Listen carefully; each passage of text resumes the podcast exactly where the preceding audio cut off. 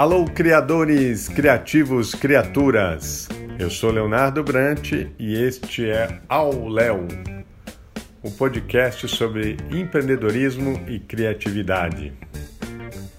Nós vamos discutir hoje todos os aspectos relacionados às novas ferramentas de empreendedorismo. Vamos, vamos fazer um panorama das indústrias criativas no, no Brasil hoje e vamos apresentar aí alguns caminhos para a gente aproveitar essas oportunidades.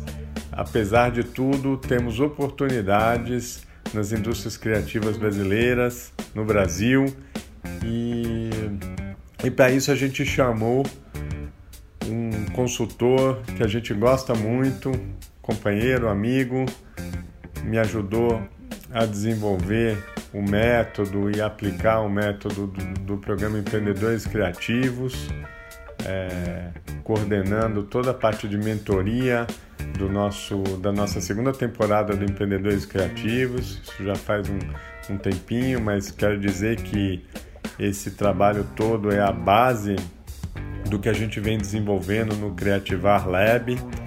Então é com muito prazer que recebo aqui Eric Krulikowski para um bate-papo.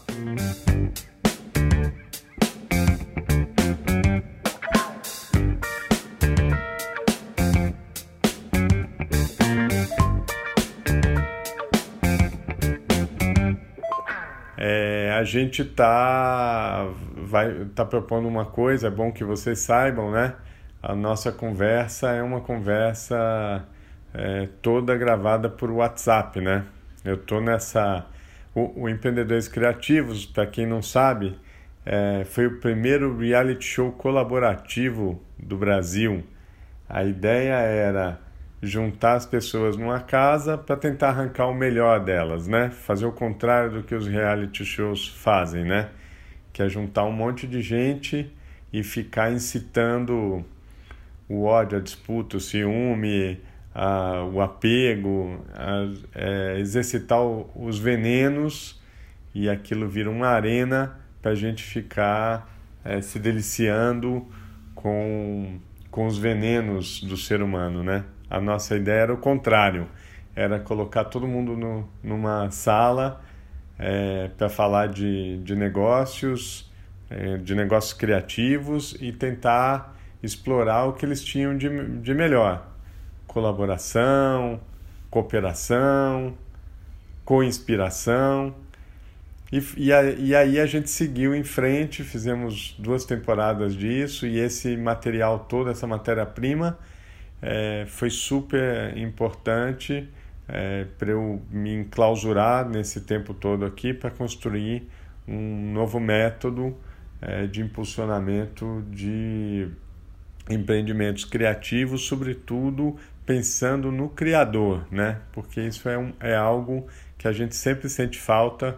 O criador, ele não é alvo, por exemplo, da literatura de negócios, né? A literatura de negócios ela é toda feita para as pessoas, para os empresários que inclusive que exploram o, a matéria criativa, né? Os processos criativos.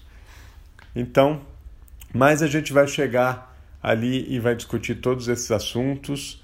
É, eu quero explicar um pouquinho o nosso método, a nossa linguagem aqui.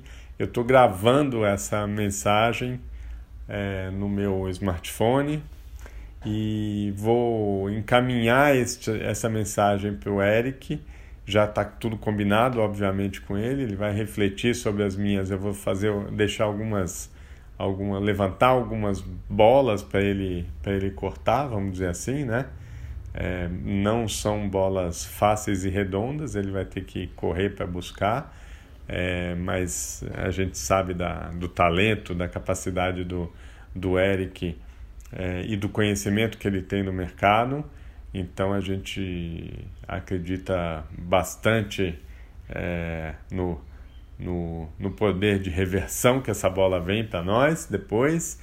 É, mas a ideia é a gente promover uma discussão, um bate-bola, um, um, um lá e cá, um ping-pong, em que a gente possa, inclusive, fazer um bom uso do smartphone, um bom uso do WhatsApp, por que não, né? É, eu, eu uso bastante o WhatsApp para cocriação. É, sabemos que o WhatsApp ele tem, tem é, causado aí alguns danos na nossa vida política, mas não por isso a ferramenta tem que ser jogada fora, né? Precisamos fazer o bom uso dela. Então estamos aqui com Eric Krulikovski. Muito obrigado por aceitar o nosso convite, o nosso desafio mais uma vez, Eric. Então eu queria começar essa conversa falando um pouco do panorama das indústrias criativas no Brasil, né? O, como que você vê as indústrias criativas, o desenvolvimento dessas indústrias e tal. É, a gente sabe que, que as indústrias criativas no Brasil vêm crescendo bem acima da média do crescimento da economia. É uma economia limpa, emprega muita gente, e mas ela é negligenciada é, pelos poderes públicos, né? A gente não tem uma política clara de, de incentivo e de fomento aos negócios criativos e isso queria entender com você, Eric, o quanto isso atrapalha o desenvolvimento das indústrias criativas no Brasil. É, e se você puder também nos ajudar a definir o que, que é isso, né? É, o que, que, quais são essas indústrias, qual que é a, a sua escola, né? Eu acho que um dos grandes problemas aí da, da chamada economia criativa é conceitual, né? As pessoas têm dificuldade em compreender o que é a economia criativa e acabam confundindo isso com economia solidária, com outras é, formas de desenvolvimento, de, é, de capacidade é, criativa e produtiva no país, né? Então eu quero deixar essa primeira deixa aí, vamos tentar traçar esse panorama da, das indústrias criativas no Brasil, é, para a gente entender onde, que, onde que a gente está pisando, qual que é o horizonte que a gente está vendo e como é que a gente coloca esse barco aí neste oceano para navegar, buscar novos oceanos azuis aí, tá bom? Muito bem-vindo, Eric, ao, ao, a este ao Léo e vou deixar contigo aí a palavra. Um abraço.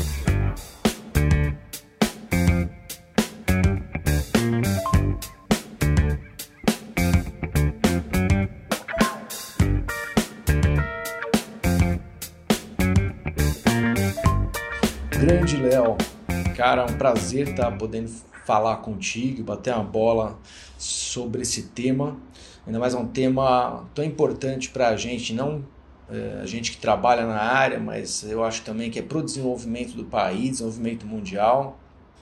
E vamos estar tá aí tentando nos adequar a esse formato é, via papo de WhatsApp, né? Tem um amigo meu que ele, o Barral, que ele fala que ele não, que áudio é uma coisa que ele não topa ouvir no WhatsApp, né? Então vamos construir agora um podcast no áudio no WhatsApp que ele possa ouvir, que ele sinta prazer de ouvir, cara. Bom, uh, cara, sobre o tema, é um tema realmente bastante amplo, é, so, relacionado à economia criativa, e ele mescla uh, tanto confusões de conceito, é, quanto depois tem uma coisa que é natural, que é da mudança do mundo e às vezes o, o, as informações que a gente tem uh, dos órgãos oficiais acabam não dando conta do, do mundo como ele é, né? Então, acredito que a economia criativa está no centro um pouco dessa discussão. É, quando a gente fala sobre economia criativa em geral, a gente, se a gente for pegar qual é a, assim, a, a descrição da economia criativa, ele tem a ver com aquele ciclo que, que envolve criação, produção distribuição de produto ou serviço que tem como matéria-prima conhecimento, criatividade e capital, capital intelectual. Então a gente está falando muito de, de, daquele intangível, né? Como é que conhecimento consegue gerar valor é, para os negócios e para as pessoas. Na, na Inglaterra a gente também, onde surgiram os primeiros Austrália e Inglaterra, né, os primeiros conceitos sobre economia criativa, eles falavam sobre produtos e serviços que tinham ali uma, uma, vamos dizer assim, estavam contidos em três eixos, tinha a ver com cultura, arte e tecnologia, que também são, são podem ser referência, né?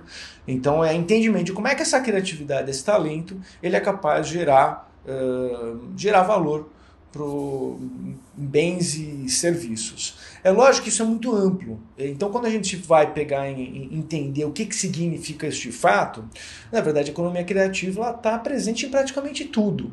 Se a gente for pensar a, o que, que é um setor de design, por exemplo, mas eu posso pegar, às vezes, até indústrias tradicionais que se servem da economia criativa para poder gerar valor.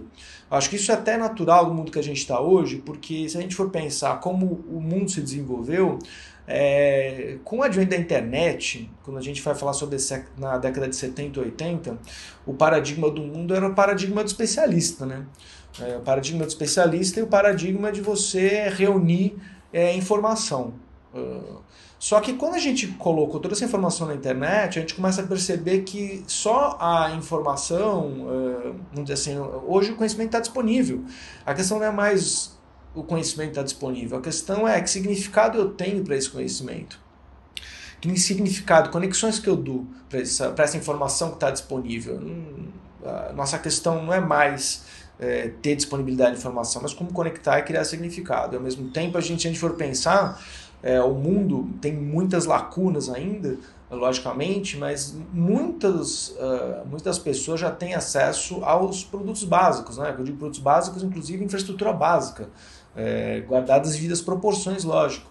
Mas antigamente as pessoas se preocupavam em ter alguma camiseta, né? Hoje em dia não. A, o consumo de moda, o consumo de produtos, eles têm a ver com a própria identificação das pessoas, tem um significado simbólico, né? Então por isso que a gente chega hoje até do que muita gente chama da era da criatividade. Por quê? Porque hoje, como os produtos básicos já estão acessíveis, é, então as pessoas começam agora a se preocupar com produtos que têm a ver com elas, tem a ver que comuniquem uma coisa a mais, ou seja, que agreguem um valor diferente. E esse valor diferente está na criatividade. É, se a gente for pensar o que, que acontece com os produtos hoje que são chineses, que é um custo muito baixo, o que, que gera valor em um produto mais ou de outro? Por que, que uma pessoa toparia pagar mais por um produto que o outro? Tem a ver com tem a ver com a criatividade, tem a ver com talento, com conhecimento. É, então, essa era da criatividade, que por si só a gente percebe hoje como uma era muito mais voltada para a experiência, economia da experiência, voltados para a gente entender que nós estamos sendo contadores de histórias, uh, nada mais é do que a gente atribuindo significados simbólicos para tudo que está sendo produzido. E esse símbolo, para mim, é, ele é constituído a partir da muito do pensamento do viés da economia criativa, né? que a gente chama de economia criativa, que é a criatividade que consegue dar significado simbólico para tudo isso que a gente consome no dia a dia, sabe? Isso eu falo de tudo, desde é, produtos como, como alimentação, enfim, tudo aquilo que a gente consome de uma maneira geral.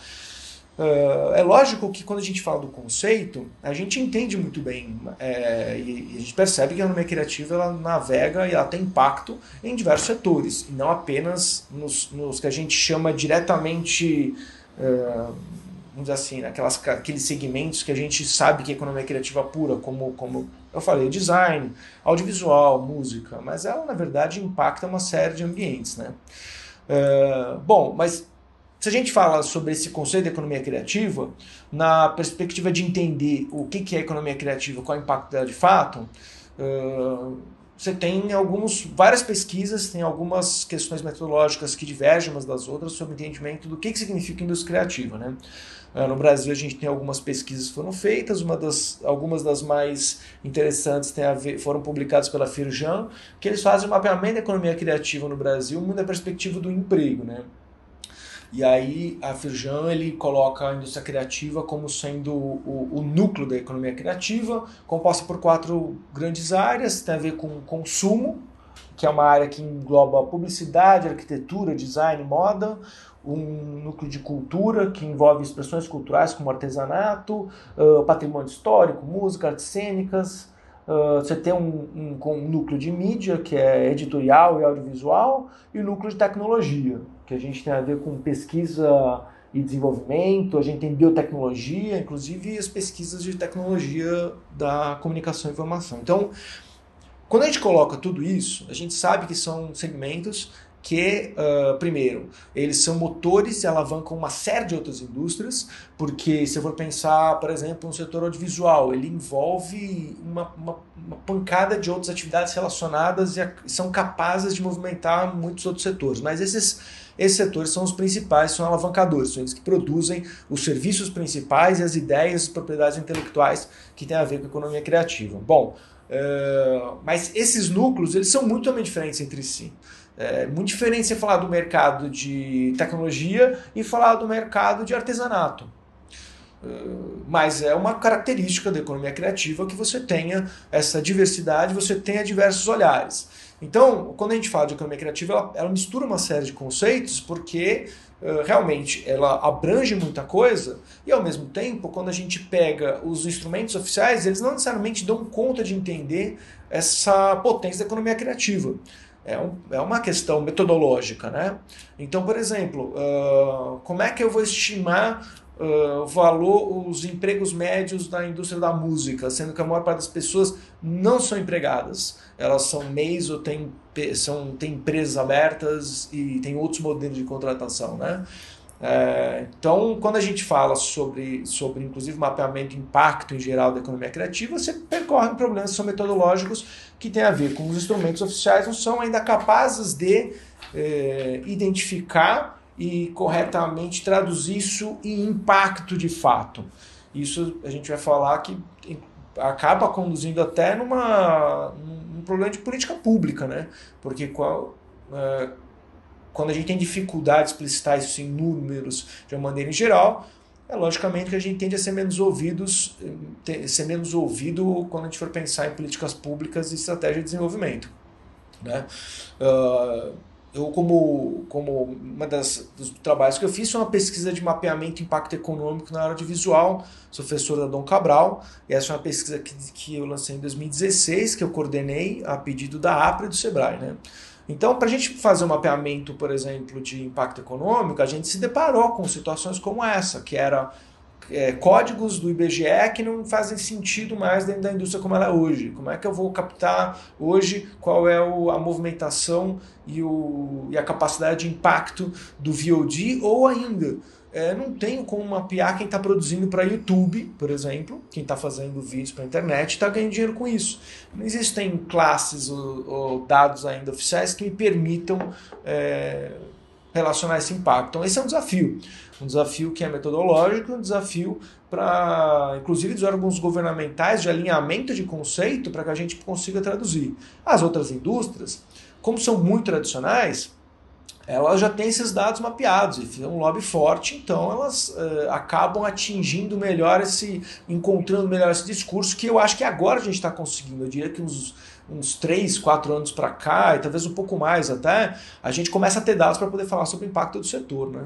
Uh, mas de uma maneira geral, então esse setor ele engloba uma série de atividades que são díspares entre elas, mas que elas causam impacto grande. Né? Em 2015, a Firgen estimou que o impacto do, do setor audiovisual, a participação no PIB, é de 155 bilhões, corresponde a 2,64%.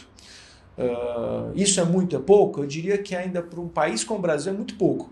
Você tem países lá fora que chegam a taxas de 8 a 10% do PIB, é, que estão são, vamos dizer assim, a indústria criativa tem, a, tem uma participação de até 10% do PIB do país. Né? No Brasil, a gente está falando desse valor e que envolve perto de 851 mil profissionais e que gera de impostos mais de 10 bilhões. Então, é uma indústria que, que é capaz de também gerar muito imposto, muito benefício, né? não só falar sobre impostos diretos ou indiretos, mas também benefícios de uma maneira geral. Porque como é uma indústria que está vocacionada em trabalho em rede e as, é, ela tem uma capacidade de gerar é, muito movimento econômico, não é uma indústria que é concentrada na essência, é uma indústria que é descentralizada.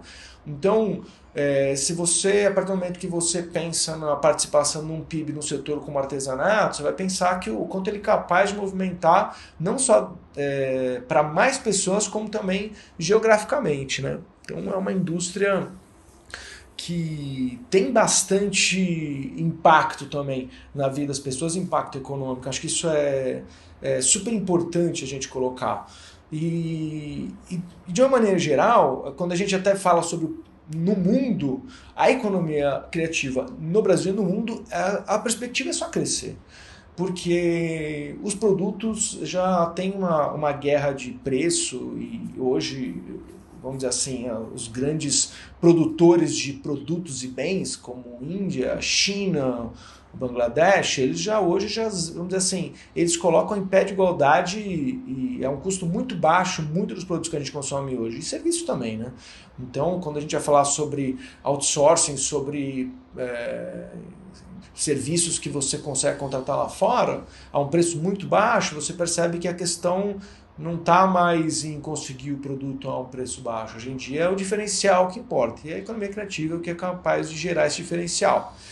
Uh, então, todas as pesquisas elas mostram um crescimento da economia criativa no mundo de uma maneira geral, maior do que as taxas econômicas. Então, a gente tem pesquisas falando que a expectativa de crescimento no mundo é de 4,2% e a economia criativa crescer a 4,6%. No Brasil, se for pegar o período 2003 a próximo 2015, a economia cresceu 36% e a economia criativa cresceu 70%. Né? Então, é, o espaço para crescimento ele é muito forte. Né? E, logicamente, que tem áreas é, com um crescimento maior do que outras. Você tem uma perspectiva também, é, logicamente, se a gente for pegar a tecnologia, cresceu muito, é, games é um setor que é, é, um segmento que vem crescendo absurdamente no, mundo. Você tem algumas áreas, como por exemplo, realidade virtual, realidade aumentada, internet das coisas, que tende a ter um crescimento exponencial é, de fato, né? A partir do momento que a gente vai ter a, o, o, baixo custo de aquisição de dispositivos, o, o mercado tende a crescer absurdamente. Uh, então, a, a economia criativa tende a crescer é, no mundo e no Brasil também. Né? É uma indústria que ela é mais resiliente a outras é, nesse sentido e eu acho que é, é, essa é uma das. Quando eu falo sobre a importância do tema, é porque a gente ia falar da economia criativa, do aspecto econômico, você tem uma, um aspecto simbólico que a gente tem que tratar, e é lógico, mas é basicamente é, a gente tem que reforçar o nosso argumento de que existe uma, um aspecto econômico, impacto econômico é muito forte, de uma, de uma, de uma atividade, das atividades que envolvem é, a, a, economia criativa e que elas sim têm capacidade de gerar é, também salários maiores, maiores benefícios em geral. Por quê? Porque daí, quando a gente consegue entender que a classe criativa dá significado para as coisas, dá significado para a vida, dá significado e consegue gerar um, um, ciclo econômico virtuoso, a gente atinge muito do que a gente acredita como sendo uma, vamos dizer assim, um equilíbrio mais saudável entre as coisas, né? É, entre um fluxo de consumo diferente, entre uma maneira de enxergar as coisas também diferente, né? Então, de uma maneira geral, acho que o, o, a bola que, eu, que, eu, que, que veio para cá, ela, eu devo, é, encerro ela dessa maneira, fazendo uma síntese é, eu acredito que a economia criativa ela tem, uma, tem um potencial, ela precisa ser mais entendida, precisa ter mais estudos, precisa ter mais gente falando a respeito, a gente precisa falar sobre o que significa e também não só na, na composição do, dos bens e serviços da economia criativa, mas na capacidade dela de regenerar e requalificar, inclusive, outras indústrias. Né? Como que a gente é capaz de impactar outras indústrias é, dentro desse momento que a gente está vivendo. É isso. Bola lançada contigo.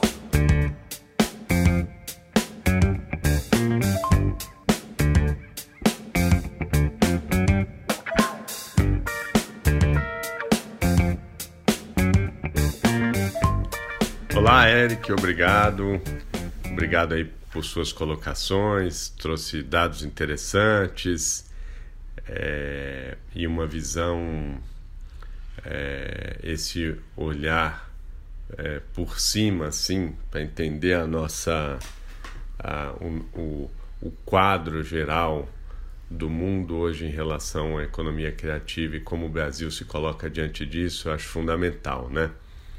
É, eu vou é, tentar aqui traduzir ou resumir, é, não exatamente a partir da sua fala, mas também a partir das coisas que eu venho é, tentando organizar mentalmente, né?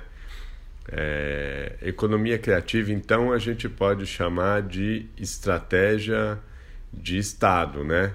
Estrutura macroeconômica, né? Quer dizer, a opção que um governo tem, você citou a Inglaterra, a Austrália, são ações de Estado, né?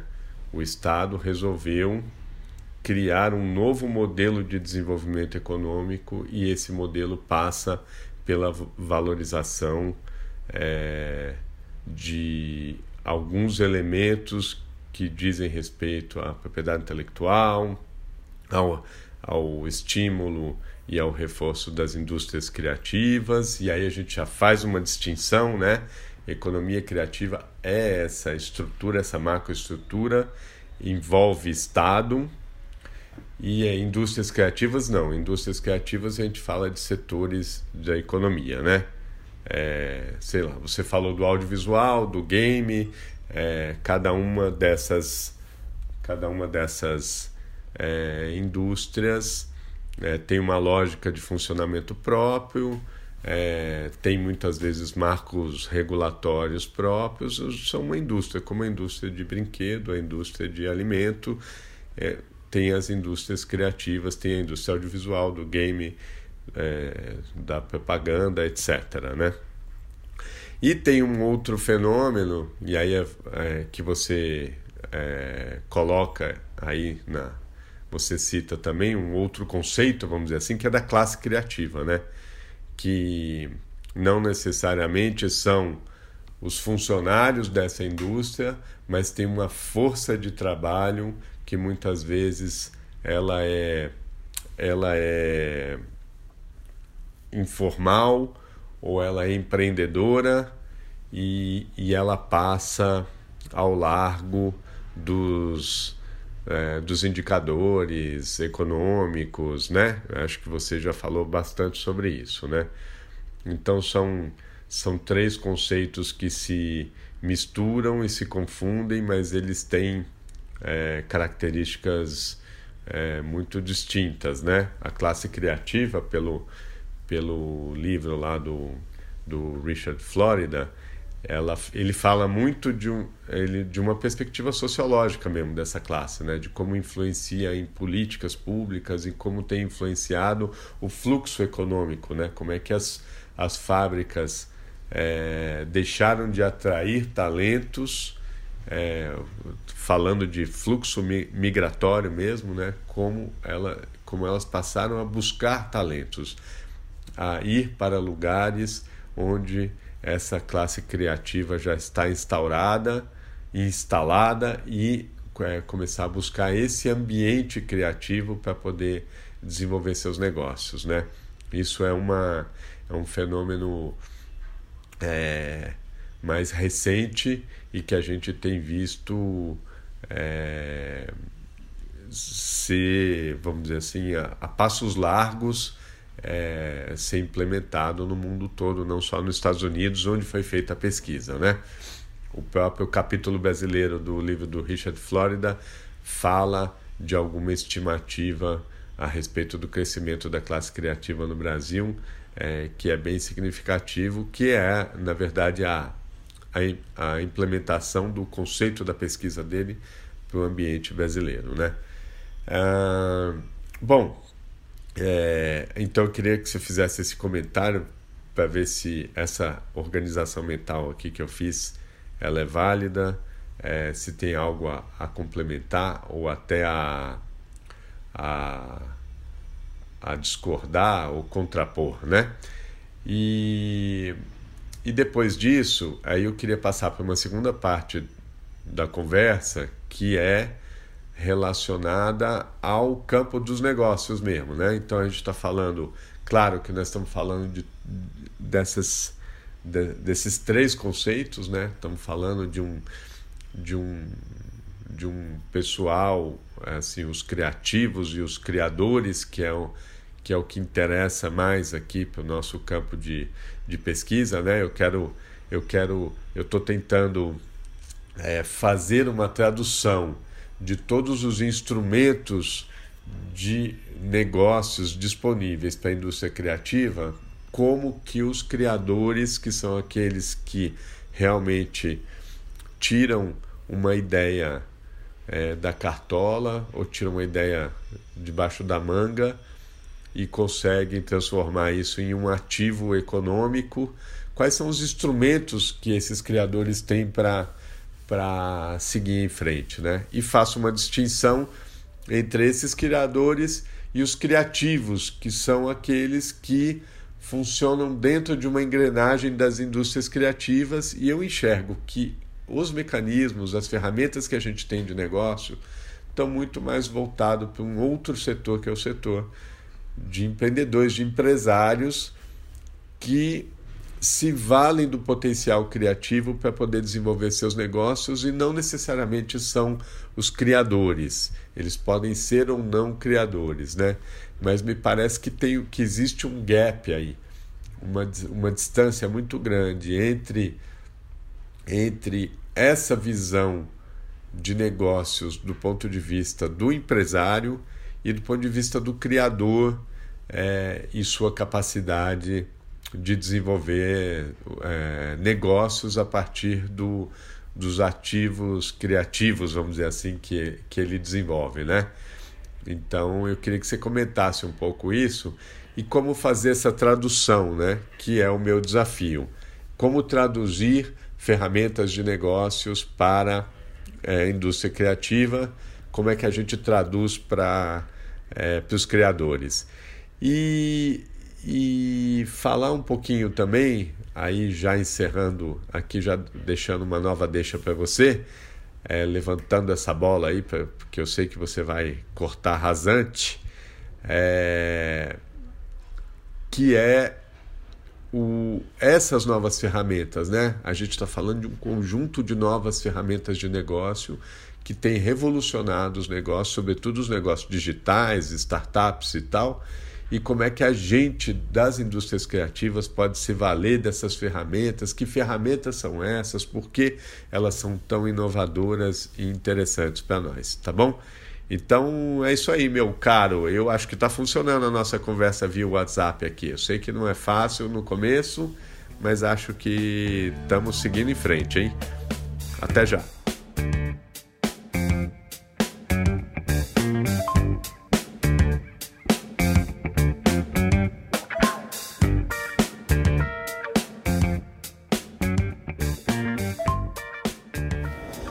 E aí, Léo, tudo bem? É... Valeu pelas bolas colocadas de volta para cá, foram ótimas, viu?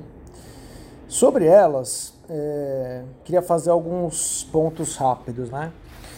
Primeiro, quando você fala sobre a questão da economia criativa e o papel do Estado, eu acho que o Estado, na verdade, ele começou a reconhecer o potencial da, da economia criativa mais que tudo, né? Então, quando a gente fala sobre se ele resolveu ou não, acho que tem um papel anterior que é isso, ele reconheceu e por isso começou a implementar políticas públicas para promover e, a, a, a economia criativa e as indústrias criativas de uma maneira geral.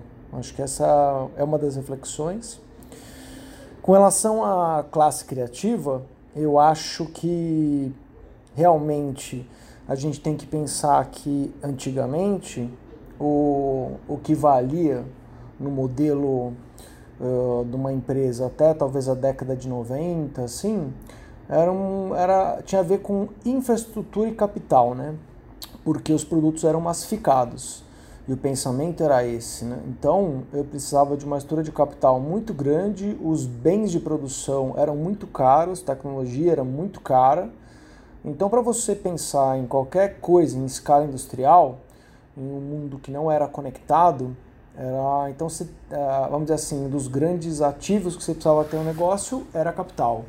A partir do momento que eu tenho uma, uma capacidade de conectar o mundo, eu tenho os bens de produção sendo barateados, é, você coloca milhares de pessoas e pequenas empresas num jogo que antes não existia. Então, quando que antigamente eu poderia pensar que uma produtora teria capacidade de fazer filmes com uma qualidade incrível de publicidade para o mundo todo, para uma empresa em Hong Kong, por exemplo? É possível, hoje você pode pensar.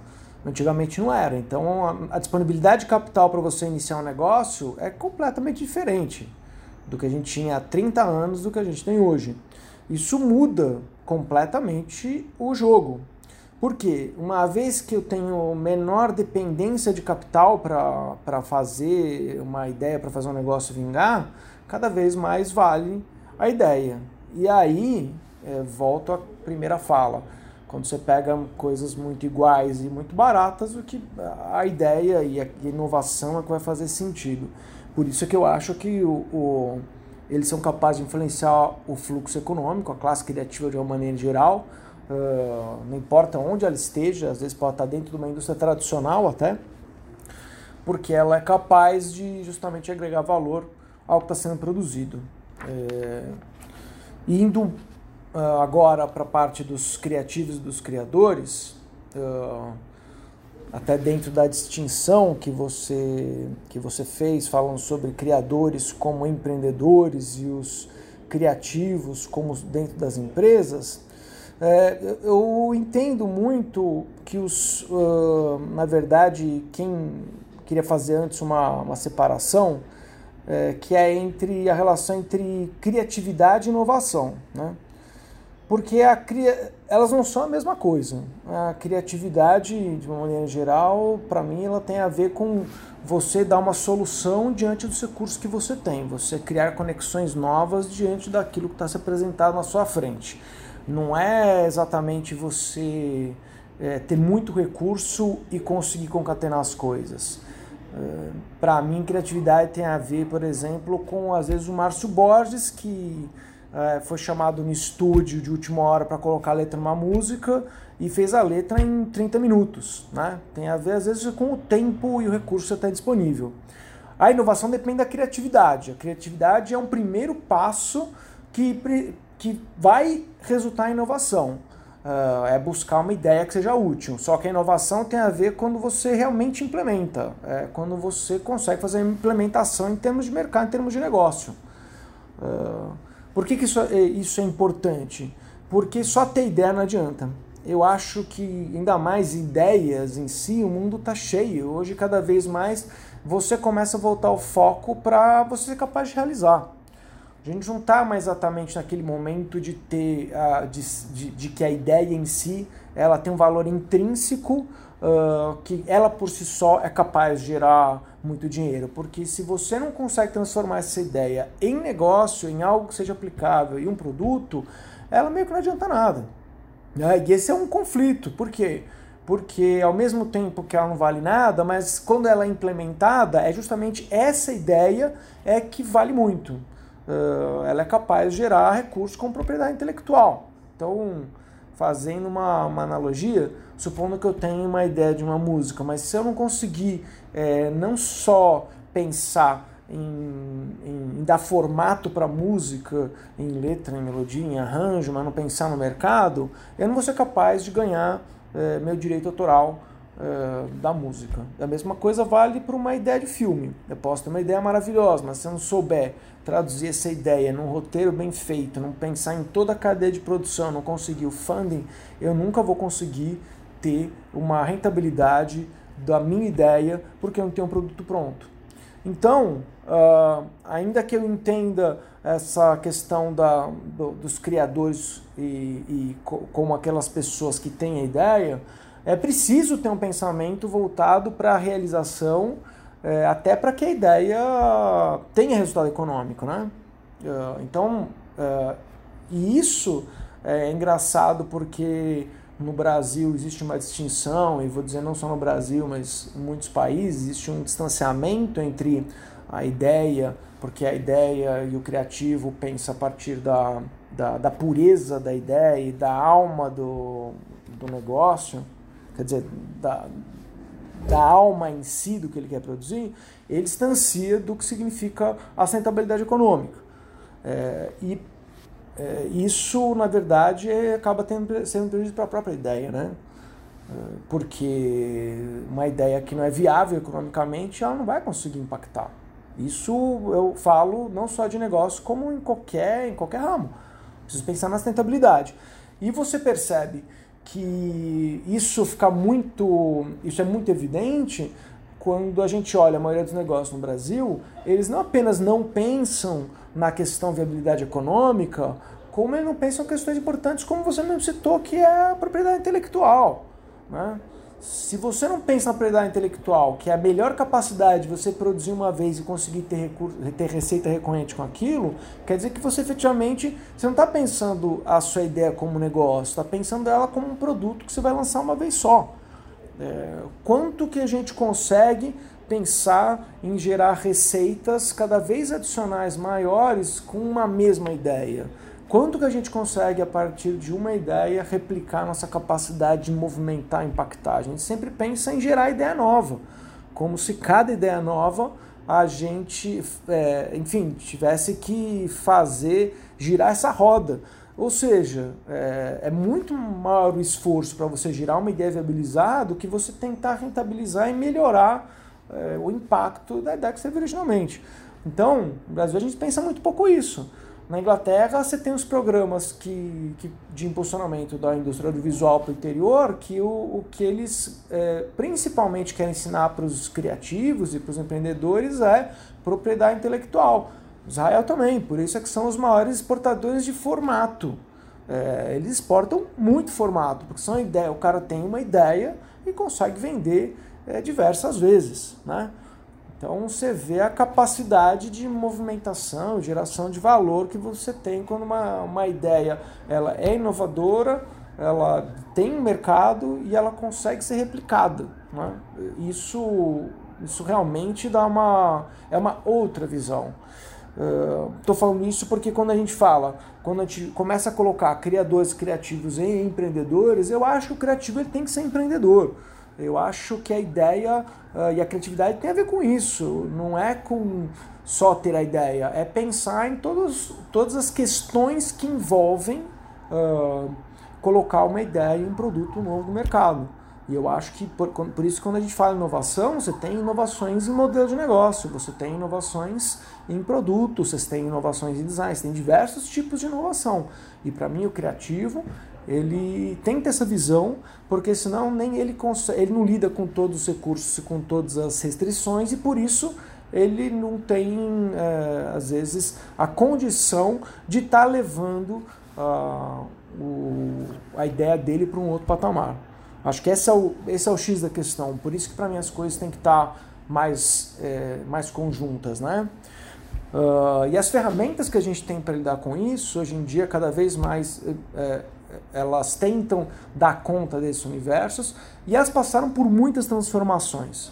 Até plano de negócios, a chegada do design thinking também, né? É, a gente tem que levar em consideração que uh, até a década de 90 o plano de negócio ele era feito com base numa estrutura de capital, capital intensivo, precisava de capital de, de principalmente com motor de crescimento, né? Uh, e isso caiu muito uh, quando teve a bolha da internet em 2003. Muitos dos, dos planos de negócio das, das primeiras .com foram feitos com base em premissas antigas, que era basicamente previa um comportamento do consumidor numa loja, numa loja física e, fala, e previa que ele ia ter uma, uma capacidade de atingir muito mais consumidores pela internet, então os consumidores iam se comportar da mesma forma, só que sem precisar de uma loja física. Então é logicamente que os lucros iam ser absurdos, só que essa história não, não é uma verdade. As pessoas não, não se comportam da mesma forma. Então, muito a bolha da internet, aliás, todos os investidores colocaram muita grana nas empresas.com e em 2003 você teve a bolha da internet que explodiu porque eram, eles viram que as empresas não iam trazer aqueles lucros que foram vendidos no plano de negócio originais, né? E com isso, é, acho que todo, vamos dizer assim, todo mundo que lidava com o ecossistema empreendedor na, na Califórnia, Vale do Silício, em todos os lugares, começaram a repensar. E falaram, será que se todos os negócios tinham planos, planos super bem armados e conceituados com as grandes consultorias e eles deram, uh, deram errado, o que estava errado? Né? E então começaram a analisar formas de entender e analisar os negócios dentro de uma nova época, onde o consumidor não necessariamente sabe o que ele quer. é, dentro de uma ótica onde o, uh, o comportamento é muito diferente. E aí vem umas metodologias como Business Model Generation, daí você tem o Design Thinking entrando muito forte, é, como várias metodologias para facilitar e encurtar uma prototipação de ideia, é, porque é isso, ao mesmo tempo que eu tenho custo baixo de produção, então a minha possibilidade de colocar um produto novo à prova e testar e validar é muito menor que eu tinha antigamente. Então você vai falar sobre Lean Startup, a gente ultimamente tem visto muito sobre métodos ágeis, como uma forma também de você agregar valor rápido e não ficar perdendo tempo com coisas que o, o, o cliente não, não vê valor. É, as empresas estão cada vez mais avançando na, na, na cadeia de valor. Né? Então hoje uma empresa que, vai, que antes falava que ela fornecia é, infraestrutura de telecomunicações, ela não fala sobre antena, ela vai falar sobre conectar as pessoas. Está próximo do sentido que traz para o cliente final. Né? Então essas metodologias vieram para tentar dar maior flexibilidade, ter uma, uma, uma capacidade de prototipação. E, e, isso mudou completamente a visão dos negócios, a ponto das indústrias tradicionais estarem aplicando, quando digo indústrias tradicionais, são indústrias é, intensivas, né? às vezes de infraestrutura, aplicando metodologias ágeis, design thinking, é, e aplicando essas metodologias gestadas durante muito tempo pelas startups em ambientes que às vezes são mais pesados e elas estão é, nesse movimento que elas perceberam a necessidade de adequar ao que a gente chama de mundo VUCA, né? que é um mundo volátil, incerto, ambíguo, né? é um mundo paradoxal, né? ele é muito complexo. Uh, então, uh, para dar conta desse mundo que muda muito rápido, as empresas têm que mudar muito rápido. Para mudar muito rápido, tem que ter muito mais foco, tem que ser muito mais assertivo. E as ferramentas, é, atualmente, que estão sendo utilizadas, é, elas, é, pelas startups, estão começando a ser incorporadas em outras indústrias. E também, logicamente, são, estão sendo cada vez mais incorporadas à área criativa. É um grande desafio. Por quê? Porque também os criativos, eles não têm negócios que são às vezes escaláveis. E as ferramentas muitas vezes são baseadas em pressupostos escaláveis e às vezes não tem como você escalar. Então exigem adaptações. É, as ferramentas precisam ser adaptadas a contextos, e, e contextos diferentes. Eu mesmo tenho uma, tenho uma já vi muitas, muitas questões de ferramentas, tenho utilizado bastante e acho que é um foco até de pesquisa, que é pensar nos ciclos de desenvolvimento das empresas criativas, entendendo que você tem ferramentas que precisam ser adaptadas em termos de linguagem, em termos de visualização, eh, e de acordo com cada momento, vamos dizer assim, de, com cada maturidade de cada empresa, né? Então, é, é possível usar um, um, um, canvas do Business Model Generation para cinema? É. Só que os exemplos e a forma de você enxergar a ferramenta é, precisa ser um pouco adaptada. Não é até é, o design thinking e outras indústrias são muito vocacionadas em termos de problemas, problem solving, que problemas eu vou resolver. E quando a gente fala em criatividade, eu não estou falando em problema, eu estou falando em acessar uma antena desconhecida. Né? Uh, então, se você for imaginar num, num, software que vai resolver um problema claro de uma, uma parcela da população, um público específico, é muito diferente de eu pensar numa música. Porque o cara pensa, tem uma ideia musical, que logicamente ele, ele tem um público às vezes na cabeça, mas ele vai trabalhar, vai gravar, e quando ele lançou e fez o lançamento digital, é que ele vai entender o resultado. Né?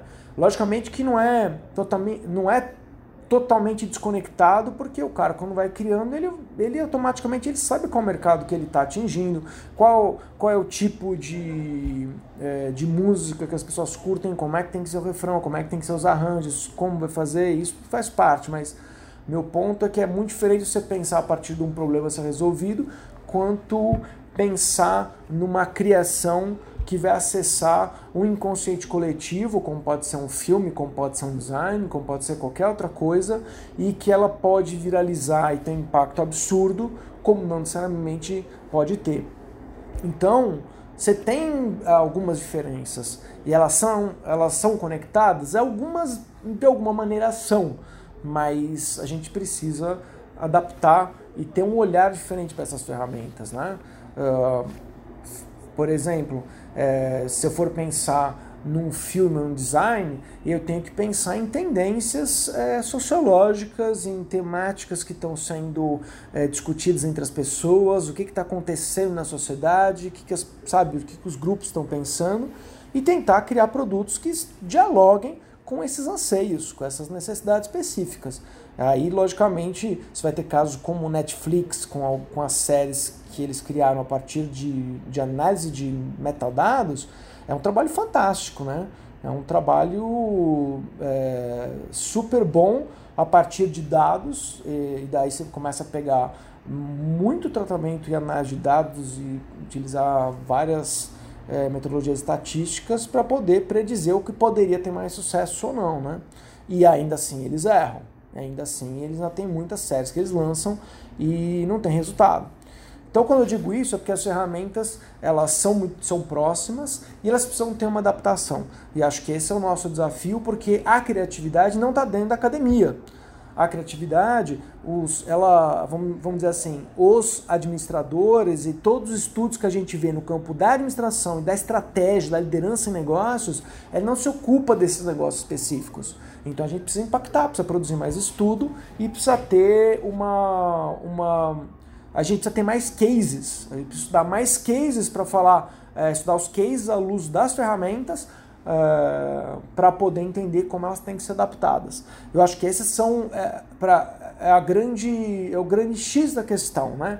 Como é que a gente traz visão de negócio para os criativos, para os criadores, como é que a gente traz uma visão de criatividade para os empresários porque são é porque a gente é, essa é a, a, a, o paradigma do, do antigamente a gente via paradigma do ou né ou um ou outro a gente tem que ver o paradigma do e e o e significa aliar as duas questões para que os negócios eles sejam mais sustentáveis então uh, e isso tem a ver com as ferramentas como é que eu vou garantir utilizar ferramentas que contemplem as duas visões, que contemplem uma, os anseios coletivos, assim como as características do criador, assim como as demandas e anseios do criador com uma necessidade econômica, né?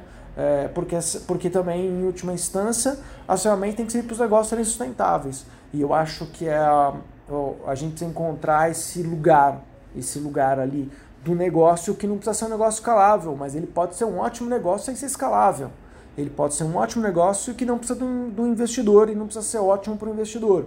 Ele tem que ser um negócio que tem uma, vamos dizer assim, uma sustentabilidade em vários eixos para ele sustentar enquanto ideia, enquanto inovação, para um público que faça sentido e que gere valor econômico também.